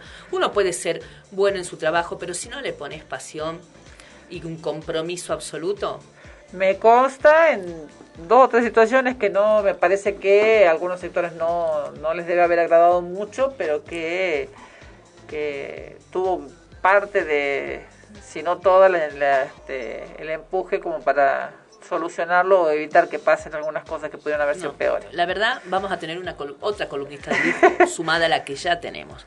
Bueno, ¿qué te parece si vamos entrando en lo que solemos hacer siempre en este último bloque? Que por un lado es ir contando un poco la agenda cultural de la semana, es amplísima la agenda cultural de Salta. Muchas actividades son pagadas y nosotros por ahí preferimos siempre las, las- las opciones gratuitas. em, porque bueno. Pero digamos, bueno, de ¿no? todas maneras hay Pues la mucho. economía. Eh, pero hay mucho por hacer. Yo eh, todos los viernes les digo, si les interesa el teatro, hay una página que se llama teatroensalta.com.ar. Hay muchas páginas en, hay muchas páginas en Instagram también que reflejan los eventos que se que hay en Salta y eh, se puede enterar de qué es lo que qué es lo que hay para ver, qué es lo que está disponible, algunos pagos, otros no, pero bueno, como para ir teniendo una idea y poder ir variando en salidas una vez y salidas que en general, sobre todo cuando es teatro salteño, están en el orden entre los 500 pesos y los 1200. 1500, Cuanto pongámosle mucho. uno carísimo, digamos. Entonces son salidas Incluso, son- por ejemplo, la Ventolera tiene dos por uno ahora en una muestra de teatro que se llama... En general, eh, la alguien- Ventolera tiene Nadie dos por murió uno. de teatro de amor excepto alguien alguna vez, algo así se llama. Sí, nunca nadie obra, murió de amor, Excepto, excepto alguien alguien alguna alguna vez. Esa es- hay un 2 por 1 la entrada sale 1200, pero hay un 2 por 1 O y sea que va a ser y 600. estudiantes tienen, les sale 600. Sí, esa va a estar en, en la Ventoleras eh, sábado y dom- jueves y no viernes y sábado o sábado Domingo. y domingo, sábado Domingo. y domingo que Sábado está domingo. muy interesante eh, y es bastante accesible, 1200 por dos personas. Si tengo la platita y lo quiero gastar, nada mejor gastado que una buena obra de teatro. Aparte, digamos, hay para todos gustos. Si te gustan las plantas y las Bueno, flores, Desde lo, de, a ver, desde lo cultural empecemos. Esta ha sido- es una semana que para Salta es muy particular Sí. porque viene gente de todas partes. Muchos de ellos traen sus artesanías, traen su- hay muchas, mu- hemos podido ver eh, en este, durante esta semana en distintos lugares de Salta muchas muestras de artesanos y demás, que es la forma además de ayudarse el, el estadía, el, el viaje hasta Salta la estadía, digamos, este, de los peregrinos. Eh, así que culturalmente, digamos, es parte de nuestra cultura, le guste a los que les guste, los que no les guste a los que, los que no les guste, pero no se puede negar que es parte de, nuestra no, cultura, con sus cosas buenas y con sus cosas malas. Este, así que bueno, esto ya es como para darle un extra, o para aquellos que por ahí vinieron a pasar la semana, ya que se vinieron a la procesión, se quedan hasta el domingo, bueno, también tienen la posibilidad de tener hacer. alguna otra actividad cultural en la ciudad de Salta. Bueno, yo te cuento. Sábado 17 y domingo 18 en la Plaza de la Usina. a La usina de cultural, la- para la los que no se ubiquen, está en, entre el pasaje Zorrilla y la calle eh, España. Sí. Entre, sería, a ver, estoy pensando, Juramento y Catamarca. Más está, o menos. Está ahí. rodeada entre esa, en esa, esa es la manzana. López. Eh, y Vicente López, verdad, Vicente López. Eh, Catamarca es pasando la, la Caseros y eh, ahí es la usina Y cultural. hay muchas actividades en la usina. Por lo pronto, ahora eh, me pareció súper interesante esta propuesta: Feria de Plantas y Flores del NOA. Ah, qué bueno. Sábado 17 y domingo 18 de 10 a 20 horas. Entrada libre y gratuita. Muy interesante porque seguramente van a vender algunas plantitas, algunas cosas, así que está lindo para ir, para mirar un poco sobre plantas y flores del noroeste argentino. En la misma usina, el domingo 18 en otro lugar, porque es bastante amplio el complejo, esta vez en la pantalla de la usina, va, hay un taller de eh, que se llama Salta Suzuki. Suzuki es un método, un Sí. método de música. Eh, el taller Salta Suzuki está en Salta a cargo de la profesora Gloria Susana Aguirre y van a llevar a cabo la proyección de un recital de niños pianistas, como para ir mostrándole a los interesados de qué va este método y cuáles son los logros del método. También es entrada libre y gratuita a las 10 en la usina, en lo que sería la pantalla de la usina. Después, del 3 al 30 de septiembre, hay... O sea, ya empezó, pero sigue hasta fin de mes. Exactamente. De 10 a 20.30 en eh, lo que sería el hall, de, el hall de entrada del mercado artesanal de Salta. El allá mercado- arriba, sí, caseros sí, sí. arriba. No, San Martín. San Martín, perdón. San Martín ahí arriba, arriba, arriba, arriba. Antes, cuando, antes de que se haga para arriba de golpe. Antes que se haga bien para arriba, eh, hay una exposición de tapices. La muestra se llama De mi tierra, puntos y nudos. Y es un emprendimiento de una textil que se llama Gaby Arte. Para aquellos que quieran comprar artesanías también, les recomiendo que vayan al museo, a- al, al- al mercado artesanal, que hay muchos expositores. Hay cosas que son caras, Pero hay muchas cosas, la verdad, mucha de artesanía accesible. muy linda y muy accesible y, y, y te diría que hasta barata, algunas que me, me- hasta me da vergüenza lo que, me- lo que están cobrando. Fui de casualidad hace unos días, este, eh, porque tenían mis hijas familiares este, extranjeros en- visitando Salta y fueron a, a conocer el, el, el el mercado artesanal. Y la verdad que cosas muy lindas, muy variado, hay de todo, lo que se te puede ocurrir de artesanía. Necesito alpargata, hay alpargata, necesito- hay de todo y hay mucho, digamos, no están a precio turista, esto es lo que quiero decir. Muy. Están a precio muy razonable y algunos diría muy por debajo de lo razonable. Bien. Bueno, otra, otra actividad. Del 21 de septiembre, empieza el 21, hasta el 2 de octubre, la 26 edición de la Semana del Cine en Salta. Ahí va a estar Fabián. Se puede entrar por la página de internet, se pone Semana de Cine en Salta y van a salir, este, van a aparecer La digamos, programación. la programación. Por lo pronto, el 21 se inicia con una actividad de entrada libre y gratuita. En el Cerro San Bernardo van a em, poner una pantalla y van a hacer em, la proyección de una película que fue muy este mm, eh, muy premiada en unos festivales este, nacionales e internacionales que se llama Carnaval eh, que es sobre un chico que quiere ser bailarín de malambo. Algunos le dicen el Billy, el Billy Elliot este, autóctono. Quiere ser bailarín de malambo y tiene ahí una situación compleja con el padre, un poco rozando lo delictivo. Eh, así que eh, recomendado, 21 de septiembre, los, los, los que somos docentes o los estudiantes, ese día no tienen actividad, por ser el Día del Estudiante justamente, así que podrían a las 7 de la tarde acercarse al Cerro San Bernardo y ver esta película y con entrada gratuita. Es como carnaval, pero con K Carnaval. y W. Sí, y W. Eh, después hay algo preciosísimo, ah, por lo menos a mí me encanta, que empezó el 30 de agosto y se va a extender hasta el 16 de octubre en el complejo Explora Salta. Que es el nuevo complejo que está inaugurado en la, en la en la Florida, Florida 20. 20. Es una muestra que se llama Sueños de Juguetes. Eh, Hay una feria lo, todos los sábados en ese periodo de tiempo. Hay una feria, la entrada es libre y gratuita. eh, y justamente a partir del 21, y al, del 21 al 27, o sea, desde el miércoles 21 hasta el eh, 27, una semanita, va a haber un ciclo de charlas de coleccionistas de juguetes de Marvel, DC Comics, los Beatles y Barbie. Así que va a estar interesante. Aquellos que les gusten eh, muchísimo el coleccionismo. coleccionismo. y los juguetes, acérquense a la Florida 20, una muestra preciosa. La feria es los sábados. Perfecto. Eh, está de lo más este Variadito, ¿no? Sí, para todos los gustos. como para, para poder hacer un poco de todo. Y estos, estas opciones que les proponemos son sin cargo. Bueno, el- lo del cine, la Semana del Cine va a haber algunas películas que sí se van a pagar en, en los distintos cines que colaboran con la Semana del Cine, Eh, eh, pero se van a proyectar en el Cerro San Bernardo, en la usina cultural, Sí. en el cine Mar- en, en el en el Hoyt. en el Hoy. No Eh, sé si el ópera, no, me, no, me, no vi nada en el Estoy viendo ahora Teatro Usina Cultural, eh, en la plaza también de la Usina Cultural, en el Parque Sur, El Amor Menos Pensado de Juan Vera la van a pasar el Ah, sábado que viene en Parque Sur. Eh, también el el, nuevo parque que inauguraron hace un par de semanas, el Día del Niño lo el inauguraron, robo me del parece. siglo, no estoy viendo el Parque de Bicentenario, ¿no? Y eso que tiene una hermosa pantalla. Ah, mira vos, no te vas a Eh, poder cruzar. Eh, Robo del Siglo también lo van a pasar en, en Parque Sur el domingo 25, en el Hoyt, bueno, estoy mirando las distintas opciones, en Procultura. Eh, Así en, que- eh, estoy viendo si- y en el Parque Bicentenario la Odisea de los Giles. Ah, el es- domingo 2 de buena octubre. esa. Capaz que me vaya a visitarte y me cruce a mirar este, esa peli. Bueno, ya avanzando con lo que es este, la agenda cultural, vamos a hacer una previa que tiene algo que ver con la agenda cultural. Hoy se presenta en el Delmi a las 10 de la noche la eh, orquesta La Delio Valdés, que es una orquesta que está compuesta por 15 mus- músicos, además de varios asistentes. Estos músicos hacen de todo. Su pasado vienen del rock, del reggae, de la salsa, Y del de jazz, bandana.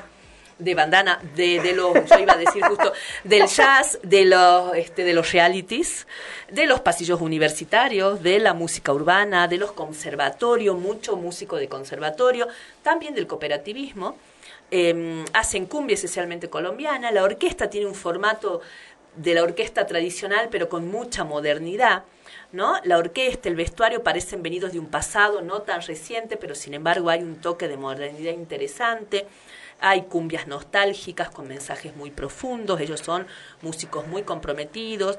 Cada vez que hacen un recital se terminan este em, ellos son, eh, trabajan como cooperativa, ellos eh, producen sus propios espectáculos, pero además producen remeras, que todo el, merchandising de la Delio Valdés lo hacen ellos, y trabajan en función de el trabajo de cooperativa con el reparto de, eh, de, los ingresos que se tiene y de eso viven, con lo cual la, este, tienen mucho interés en en producir y se alejaron absolutamente de las de las disqueras multinacionales y pero no solamente la música sino que tienen digamos tienen esta producción de, remeras, eh, no no solamente para como merchandising de la Delio Valdés sino también como producción de remeras porque es, es, es eh, el trabajo de la cooperativa que los escuchaba la vez pasada que decían que que es un trabajo más, digamos, porque hay que organizarlo, digamos, y hay que manejar ese, ese tema. Así es, bueno, ellos nacieron en la 2009 y tuvieron un crecimiento exponencial realmente, así que, bueno, vamos a, no vamos a hablar más de ello, vamos a hacer un recorte con algunos de sus temas.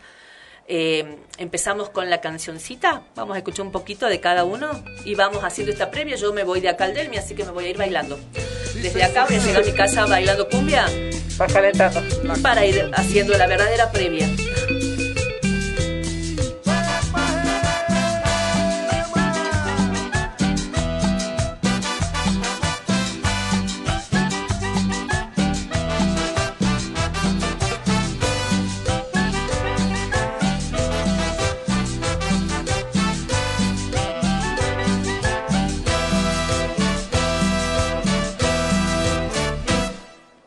Cancioncita más, no me vas a decir que no.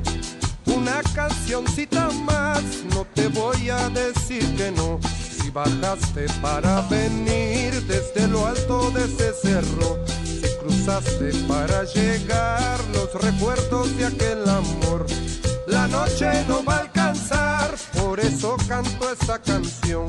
La noche no va a alcanzar, es lo eterno de la canción como un capullo guardarás un pedazo de eternidad al ladito del corazón latiendo para no olvidar.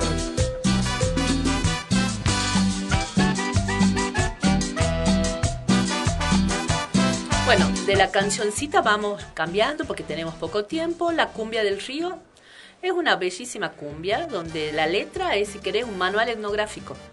Habla de mm, etnias asentadas en la zona al momento de la invasión europea, mm, de los ya guaraní. Tacuapú es un instrumento musical. Ustedes si prestan atención hay palabras muy guaraníes, eh, muy, muy interesantes. Así que escuchando esta bellísima cumbia.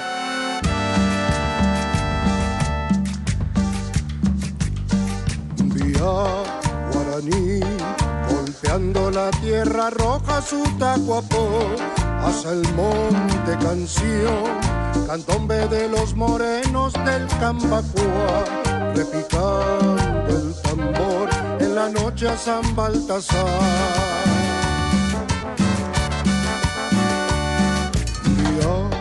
Guaraní, palabra, poder, poesía, tu emboraí, hacia el mundo canción, charanda del empedrado al santo cambá de la roja y bailar noches tibias del Taragüí.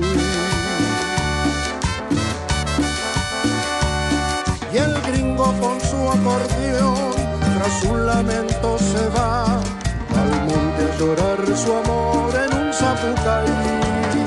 Cumbia del río, llámame, licor mestizo piel a piel.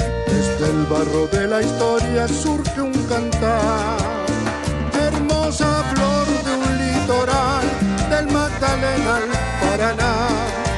Lleva volando mi río abajo. Es muy difícil hacer un recorte y elegir unos cuantos temas, pero bueno, vamos ahora, vamos a pasar a otra que se llama El Niño.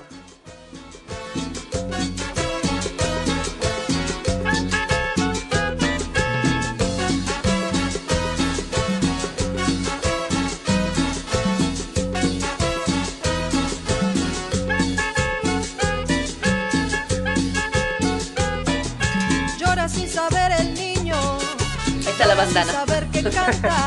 Para quienes son de la época 30 y eh, Igor. Igor. Es de sus antepasados, defiende sus tradiciones llevando al frente el legado.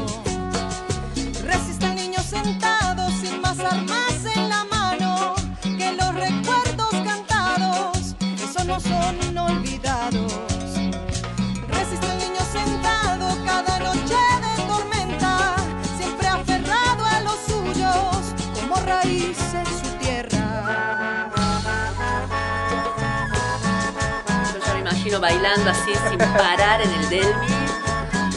Bueno, ahora, después del niño, quizás uno de los que más los hizo saltar a la fama, que es Inocente, que también es Ivonne. Tu manera de sufrir. Que lo hemos escuchado en este programa ya. Sí. No sabes que conozco cómo te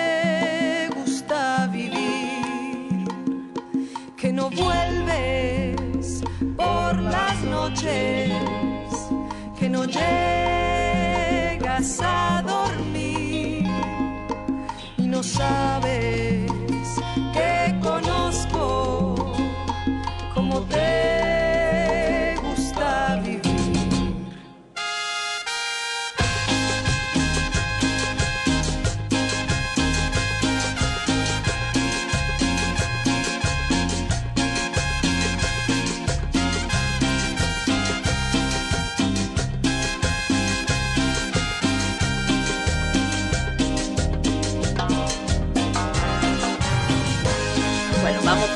porque nos queda re poquito tiempo. Vamos Sí, saltando, saltando hasta Negras Ronivelas y con eso terminamos. También lo hemos escuchado acá, ya lo hemos puesto. El último que estaba en la lista.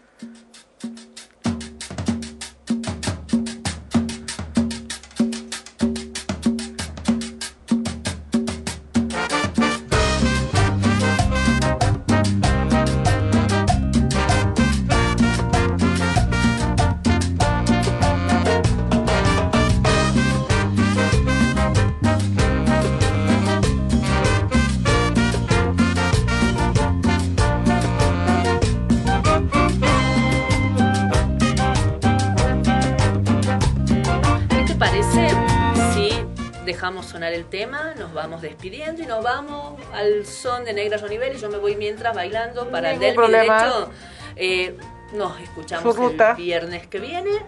Eh, seguramente vamos a tener más música encima el viernes que viene. Está- vamos a estar cumpleañito, así que capaz que hacemos un gran previa de cumpleaños. Ya eso lo vamos a contar ese Durante día. la semana que viene, seguramente, lo- lo- los oyentes de la radio seguramente ya saben, pero bueno, la semana que viene, seguramente durante los otros programas de la radio de la mañana se van a ir enterando de cuáles son los festejos. Porque supongo que debe ser una semana de festejos. Debería, debería ser. Así que si no lo han pensado, empiecen a pensarlo ya. este, Así arrancamos lunes, arranca- arrancamos lunes como corresponde. Así que bueno, nos vamos despidiendo al ritmo Habiendo de... cumplido el 100% de nuestras horas laborales esta semana, Así es. este, nos despedimos. Nos despedimos con la Delio Valdés. Yo me voy bailando hacia el Delmi. Nos escuchamos el próximo viernes. Chao, Baltasar. Nos vemos, Verónica. Chao. pollera, que se levante la pollera con una negra ronivela, con una negra ronivela, que se levante la pollera,